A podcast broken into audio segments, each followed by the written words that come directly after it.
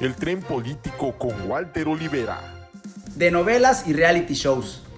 2020 no podía cerrar con más drama que un final de novela en viernes. Luego de varias semanas de polémica para desaparecer los fideicomisos y más de 12 horas de agonía en sesión, los senadores antagonistas de esta telenovela terminaron con los fideicomisos. 109 que representan la nada despreciable suma de 68.400 millones de pesos que pasarán a formar parte del gasto corriente del gobierno federal para ser usado específicamente en... bueno, aún no lo sabemos.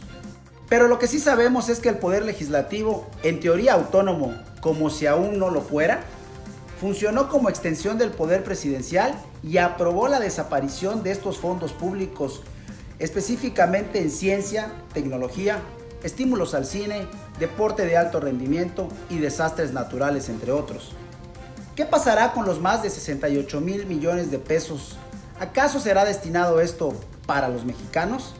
Pero hay que preguntarnos, ¿a qué tipo de mexicanos realmente llegará este dinero? ¿O acaso son para las obras del presidente? Bueno, continuando con el drama.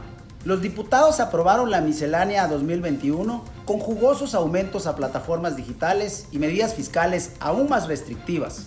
Como si se tratara de un Big Brother fiscal, se aprobó que el gobierno pueda libremente rastrear las actividades de los dispositivos electrónicos, gastos con tarjetas e incluso hasta llegar a usar cámaras de video y fotografía para poder entrar con todas las facultades a los domicilios de los contribuyentes auditables y hacer un registro visual de todos sus bienes. Solo quedaría decir, hola, sonrían para la foto. Y como en Big Brother sí que las reglas cambian, también tendrán el control de bloquear el Internet de plataformas que no paguen sus impuestos, que prestan servicios de compras, música y de transporte. La diferencia con el verdadero Big Brother es que ahí podías nominar para expulsar a alguien. Y aquí nos sobran razones para tener nominados y por supuesto para tener expulsados. Todo esto es porque el gobierno necesita más recursos y tendremos que ser los ciudadanos como siempre quienes se los entreguemos a través de los impuestos. Como ustedes verán, esta es una novela bastante mala que está muy lejos de poder terminar.